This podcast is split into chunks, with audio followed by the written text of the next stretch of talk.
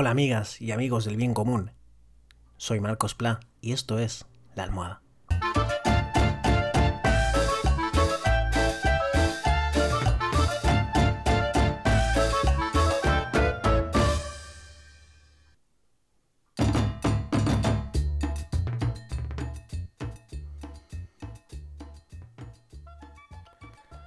Hablaba ayer de que me parece que las series canadienses en general son más amables que las series estadounidenses, por la cultura que tienen allí.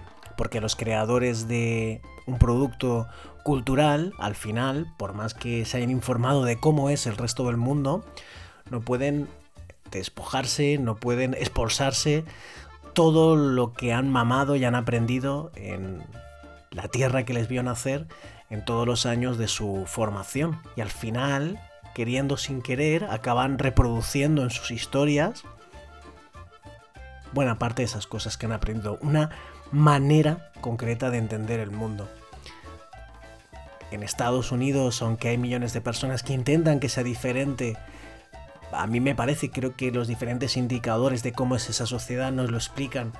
Creo que es una sociedad pues bastante desordenada, bastante em, caracterizada por imperar un poco la ley de la selva, la ley del más fuerte, con una comunidad... Ah, hay comunidades muy potentes en Estados Unidos, pero que como nación, aunque para ellos la nación en general, para ellas eh, es eh, muy importante, es una comunidad que no se cuida mucho. Solo hay que ver, o el mejor ejemplo quizá es la falta que tienen de sanidad universal, cosa que está ya en la inmensa mayoría de países desarrollados.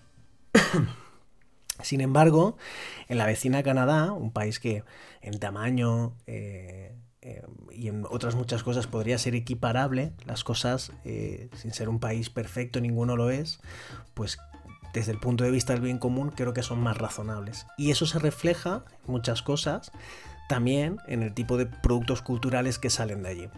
Y ayer hacía una comparativa entre algunas de las series que salen en Estados Unidos y algunas de las que salen de allí. Comentaba una que estoy viendo ahora, que es Northern Rescue, está en Netflix y es bien interesante y es mucho más amable. Es una familia que pierde a la madre y que emprende un viaje, eh, también geográfico, para reconstruirse como familia, para cuidarse en una comunidad más pequeña que se cuida. Al final es una de esas series que habla de esperanza, de cuidarse, de Qué casualidad que parte de la producción, bueno, está hecha en alianza con la CBC, la cadena canadiense, ¿no? Yo creo que eh, interesante. Entonces, eh, ayer hablaba cómo me, me, ha llamado mucho la atención, me ha gustado mucho eh, la serie que ha sacado Disney para explicar cómo se hizo de Mandalorian. Y para mi sorpresa, para mi sorpresa positiva, no solamente hablan de la parte técnica, que es muy meritoria, utilizan una técnica novedosa de rodaje donde emplean unas pantallas eh, LED eh, donde se ve el fondo de lo que están grabando, pero además ese fondo se mueve en función del movimiento de la cámara. Súper interesante, recomiendo verlo, está en Disney Digo que además de explicar cómo se hizo técnicamente, explican mucho del trasfondo de cómo han creado la historia. Y me interesa mucho porque uno de los productores de la serie y directores, Dave Filoni, que entró a trabajar eh, con Lucasfilm con la serie animada Clone Wars, eh, explica que George Lucas, cuando estaban haciendo la serie, le dijo que, que no se olvidara de que esas historias acabaran versando, acabaran contando, acabaran lanzando el mensaje de esperanza. Que eso era súper importante para los niños, que en principio iba dirigida esa serie y que les iba a hacer falta. Y yo creo que George Lucas, como en tantas otras cosas, acertaba. ¿no? Eh, yo creo que claro que es necesario que los productos culturales, eh, los libros, las canciones, las pelis, las series, las camisetas, las stories, los tweets, cualquier cosa nos, nos cuenten las dificultades eh, que tenemos la humanidad, que nos cuenten nuestro lado oscuro, en, una manera de expresarlo eh, creada como no producto, cultural que es Star Wars, pero que a la vez una vez nos han explicado nuestro, nuestra, nuestra peor faceta, nos hablen de que somos capaces de hacerlo mejor. Nos acaben contando que, que hay esperanza ¿no? para la humanidad. Porque, como decía ayer, los productos culturales no solamente han de ser un espejo de cómo somos, sino que también pueden eh, motivarnos, inspirarnos, eh, señalar por dónde, dar alguna pista de por dónde podemos ir, ¿no?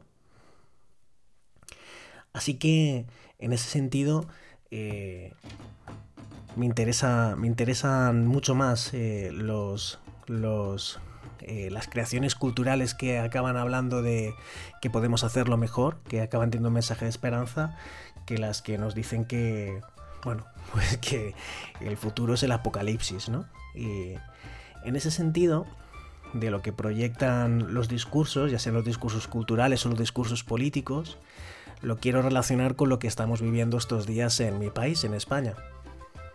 En mi país eh, Llevamos ya eh, un par o tres de años donde bastante más que antes, no es que no existieran, se han llegado a la esfera pública, a los grandes medios, discursos que, claro que expresan ideas diferentes y eso eh, es inevitable y está bien, es necesario en democracia para, para hacerlo mejor. Eh, el problema es cómo se expresan esas ideas diferentes, ¿no? Eso es lo que marca la diferencia entre una sociedad yo creo que más sana que vive bien y una que se que se conduce al desastre, ¿no? Entonces, después de ir alentando y escuchando por una parte de la sociedad eh, odio al diferente y, expresar con, con odio eh, lo que uno siente y piensa, pues efectivamente eso pues se ha ido contagiando o ha ido envalentonando a algunas personas. Y en manifestaciones que hemos visto estos días en nuestro país, pues algunas de esas personas eh, efectivamente no solo expresaban sus ideas, lo cual es perfecto, sino que además mostraban odio al diferente, insultando, pegando, eh, no solamente a quienes tenían, o, según ellos parecían tener ideas diferentes, sino a gente que ama diferente, a gente que un desastre, un desastre. Y por eso a mí me gusta hablar de, los discursos, ya sean o políticos o culturales, que nos hablan de que somos capaces de hacerlo mejor, ¿no? Seas quien seas. Mejor dar de comer, ¿no? Al que nos habla de esperanza que al que eh, habla del fin, ¿no? Del apocalipsis y del horror. Y yo creo que hoy con esto ya eh, tenemos suficiente. Eh, estaría bien que le diéramos un par de vueltas, ¿no? ¿A qué mensaje, eh, qué, discurso estamos haciendo en nuestra vida? Y no, no hablo solo de, con nuestras palabras. Con, nuestros hechos, con las cosas que promovemos. En nuestra vida, en nuestras relaciones, con nuestras compras, con los artefactos culturales que consumimos. ¿Qué discurso promovemos? En fin, amigas y amigos del bien común, buenas noches ya sabéis que lo existente no agota lo posible.